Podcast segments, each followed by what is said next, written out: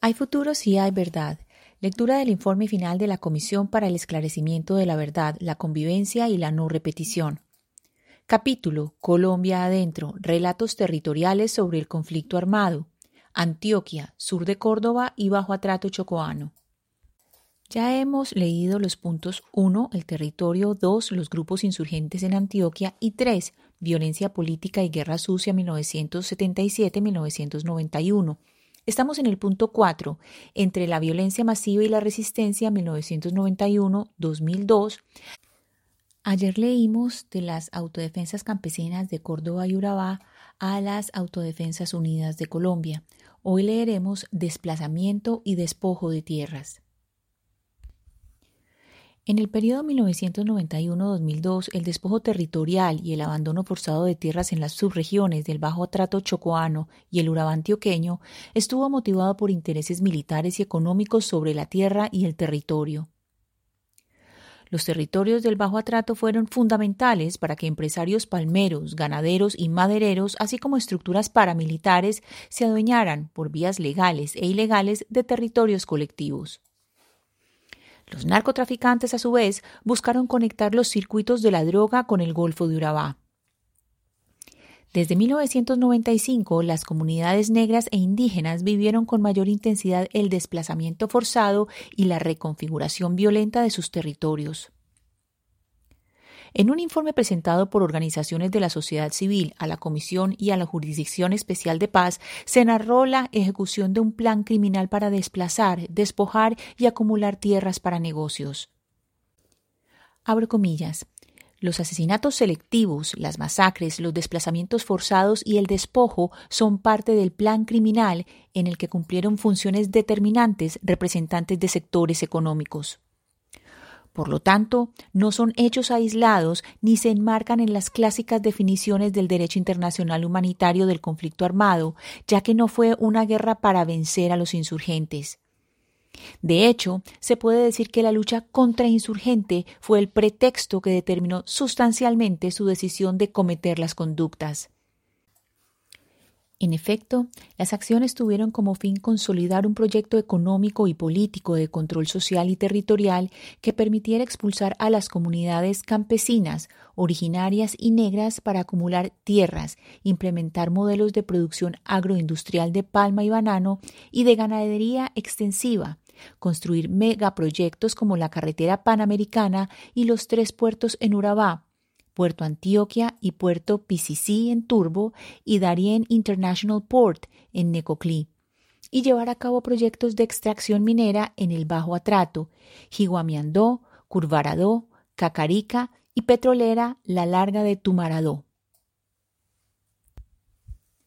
Operaciones militares como Cacarica y Génesis en el Bajo Atrato, iniciadas de forma conjunta el 27 de febrero de 1997 por las Fuerzas Especiales 1 y Contraguerrillas 35, adscritas a la Brigada 17 del Ejército Nacional, junto con la coordinación operativa de estructuras paramilitares de las autodefensas campesinas de Córdoba y Urabá, provocaron desplazamientos masivos entre 1997 y 2002 en las comunidades afrodescendientes y campesinas de Río Sucio, Carmen del Darién y Vigía del Fuerte.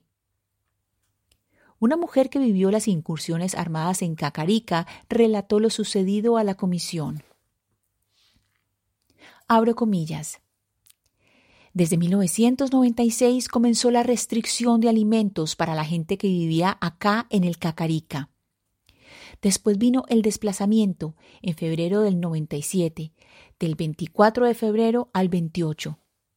Yo tenía una niña de tres años, me tocó correr con ella en el monte en medio de la balacera, sin botas, y salimos de allá, de esa parte, cuando nos gritaban unos compañeros que se habían ido los paramilitares con los militares. Los militares participaron porque los paramilitares no usaban avión ni helicóptero ni los barcos pirañas que usaban las fuerzas militares. Ellos usaron todo eso para esa incursión, la Operación Génesis. La gente tenía orden de salir, que no se quedara nadie porque los que venían atrás acababan hasta con el nido de la perra. Eso sí, venían mochando cabeza y haciendo de todo. El compañero mío estaba arreglando un bote para bajarnos, pero se le quedaron unos clavos en la casa y se regresó a buscarlos. Cuando se regresó se encontró con los paramilitares y ahí tenían a otros muchachos cogidos y al difunto Marino López. A él le habían mochado la cabeza, habían jugado fútbol. A un primo hermano mío lo cogieron, le dieron garrote porque en sus manos no tenía marcas de machete y decían que era guerrillero. Cierro comillas. Un investigador y defensor de derechos humanos explicó cómo este caso estuvo acompañado de intereses económicos y militares. Abro comillas. La pretensión del desplazamiento era la tierra, el pretexto, la existencia de la guerrilla o el supuesto pretexto de la presencia de la guerrilla, porque había comunidades, como el caso de Cacarica, donde no había un solo guerrillero cuando se presentó el bombardeo y las dos operaciones armadas que hubo, Operación Génesis y Operación Cacarica. Había unas pretensiones económicas, dado que meses antes se habló del canal Atrato Truandó por parte del propio presidente. Hubo dos objetivos estratégicos militares. Uno que tendría que ver con los agronegocios, como fue lo que se intentó después de Curvaradó y Jiguamiandó ocultando los intereses mineros que justo desde la gobernación de Antioquia comenzaron a hacerse lobby y cabeldeos para concesiones y títulos mineros en esa región de Curvaradó. Jiguamiandó y la del Cacarica sí tenían que ver con el Atrato Truandó o el gasoducto que ya estaba proyectado entre Venezuela y Colombia. Cierro comillas. Los desplazamientos forzados y las acciones militares se sumaron al despojo de tierras que se realizó a través de distintas estrategias, desde la venta realizada bajo coerción y a precios irrisorios hasta la amenaza directa y los trámites notariales que legalizaron de forma fraudulenta la transacción de tierras. La constitución de títulos de propiedad individual posteriores a la titulación colectiva, amparada por la Ley 70 de 1993, como el caso de la vereda Santa María en el territorio colectivo de Pedeguita Mansilla, en el municipio de Río Sucio, evidencia la conjunción de mecanismos legales e ilegales para la materialización del despojo.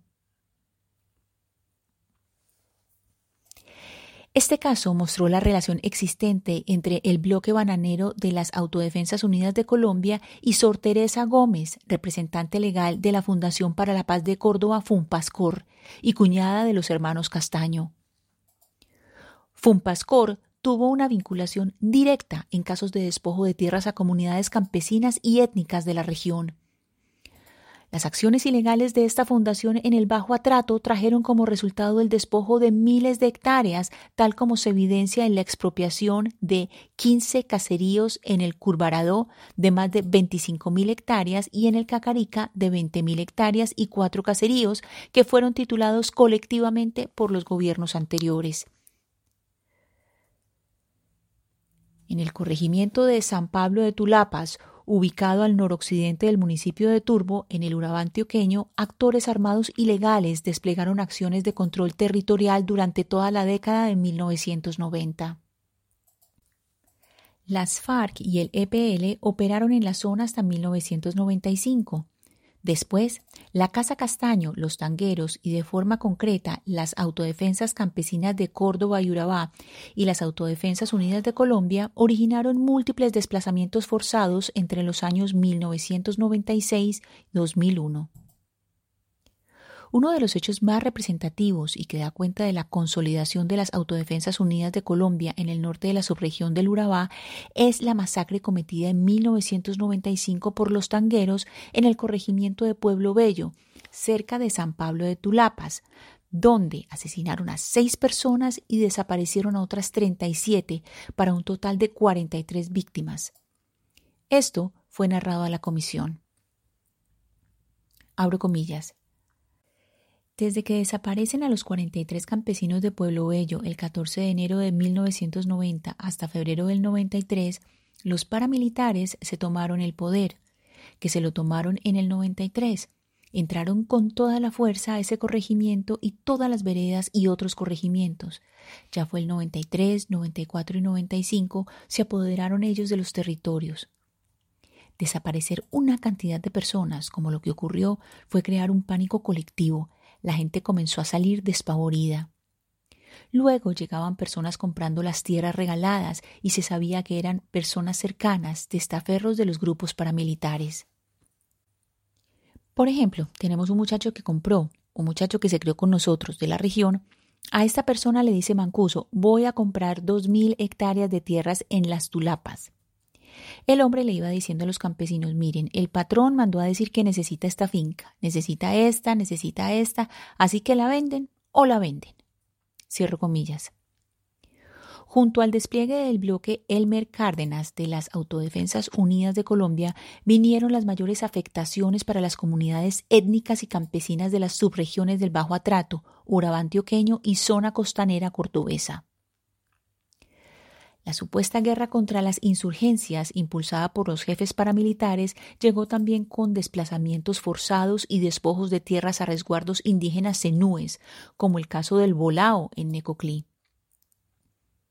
Indígenas del pueblo Zenú narraron para la comisión la tragedia del desplazamiento forzado. Abro comillas. Aquí desde los 93, 94 se fueron familias, yéndose gota a gota. Se iban desplazando porque sabían que aquí iba a haber una masacre y ya ellos no querían morir y se fueron gota a gota. Pero ya cuando llega la muerte de José Elías, ahí sí nos fuimos masivamente nosotros. Nosotros nos salimos casi las 40 familias de aquí, nos fuimos en bloque, nos fuimos por ahí, por el municipio de Arboletes, por ahí para lo que hoy se llama Canime, el resguardo indígena del Canime, para ahí nos fuimos. Cierro comillas. José Elías Suárez era gobernador del Bolao, fue asesinado por disidencias del EPL en el marco de la confrontación con grupos paramilitares y las disputas con las FARC en marzo de 1995. Al informar sobre el caso, la prensa señaló que era el tercer líder indígena Zenú muerto. Paramilitares y guerrillas acusaban a los indígenas de colaborar con uno u otro bando, a pesar de las manifestaciones de neutralidad de las comunidades abro comillas, los indios, dice un gobernador Tule, queremos vivir en paz con los hombres y la naturaleza. Nosotros somos neutrales, queremos que se vayan los armados y nos dejen morir de viejos. Cierro comillas, se leía en una nota de la época del periódico El Tiempo. En Urabá, entre 1992 y 1994 se incrementó el desplazamiento forzado de población civil y el despojo de tierras tras la incursión de paramilitares de la Casa Castaño y posteriormente de las autodefensas campesinas de Córdoba y Urabá, en un proceso que se ha denominado como contrarreforma agraria. Entre los años 1991 y 2002 hubo 1.311.834 hechos de desplazamiento forzado a causa de las dinámicas del conflicto armado en toda la región noroccidental. Las masacres y desplazamientos masivos de comunidades campesinas y étnicas fueron producto de la instauración de órdenes locales armados en el marco de la violencia y la confrontación por parte de todos los actores armados. En Antioquia se pasó de 162 casos de despojo en 1993 a 1.059 casos en 2002. En Córdoba hubo 70 casos de despojo en 1993 y 737 en 1999. Existen datos de 19.584 hectáreas abandonadas por injerencia de varios actores armados en los municipios de Acandí, Río Sucio y Unguía en el Bajo Atrato y Darien Chocoano entre 1997 y el año 2007. Los procesos de despojo continuaron durante toda la década siguiente a los años 90. Los medios y prácticas utilizados para el despojo de tierras no siempre fueron violentos. El despojo fue legalizado en algunos casos en la subregión del Bajo Atrato y el Urabá, a través de alianzas que forjaron empresarios y políticos locales con organizaciones campesinas, a las que se financiaba y se apoyaba con proyectos con el fin de dar un manto de legalidad al despojo. Algunas de las estrategias de legalización de las tierras despojadas fueron construcción de bases sociales con repobladores, redes de falsos testigos, opositores ante los reclamantes de tierras, financiación pública y privada y persecuciones ilegales a líderes y miembros de las comunidades étnicas y campesinas. Lo anterior fue relatado en los espacios de escucha de la Comisión por defensores de derechos humanos que acompañan a víctimas. Uno de ellos afirmó, abro comillas, quería mencionar otra estrategia de despojo que está también muy relacionada con los repoblamientos y la cooptación de los consejos comunitarios y de las instancias étnicas territoriales, que es la conformación de asociaciones de entidades sin ánimo de lucro. Realmente muy pocas empresas de palma, de banano o ganaderas adquirieron la propiedad de la tierra directamente, sino que lo hicieron a través de la conformación de entidades sin ánimo de lucro. Por ejemplo, las empresas como Urapalma, Palmas de Cubaradó y Palmura S.A lo hicieron a través de asociaciones, como la Asociación de Pequeños Cultivadores de Palma de Aceite, Asociación de Vecinos de la Cuenca del Río Curvaradó y zonas aledañas y otro tipo de asociaciones. ¿Cómo funcionaban estas asociaciones? Quienes figuraban como socios o asociados eran las mismas personas que habían sido desplazadas o más bien las personas que habían sido reubicadas en los repoblamientos. Cierro comillas. En los territorios colectivos de los ríos Curvaradó y Jiguamiandó, en el Bajo Atrato, se establecieron empresas de extracción de materias primas como madera y minerales, y desde finales de los 90, con la llegada del bloque Elmer Cárdenas, empresas destinadas al cultivo y extracción de palma africana, producto promocionado desde 1997 como parte de las medidas de los gobiernos locales y nacionales para impulsar el desarrollo en la zona. El aumento de la producción de aceite está relacionado con las tensiones con las comunidades étnicas, pues sus tierras fueron codiciadas para la implementación de un modelo empresarial que no tenía en cuenta sus visiones de desarrollo sostenible y colectivo. Pero en vez de concertar con sus habitantes, las tierras fueron tomadas por paramilitares a sangre y fuego. Hasta aquí nuestra lectura de hoy. Mañana leeremos Desmadre de la guerra y resistencias de la población civil. Muchas gracias por oír. Lectura casera Ana Cristina Restrepo Jiménez.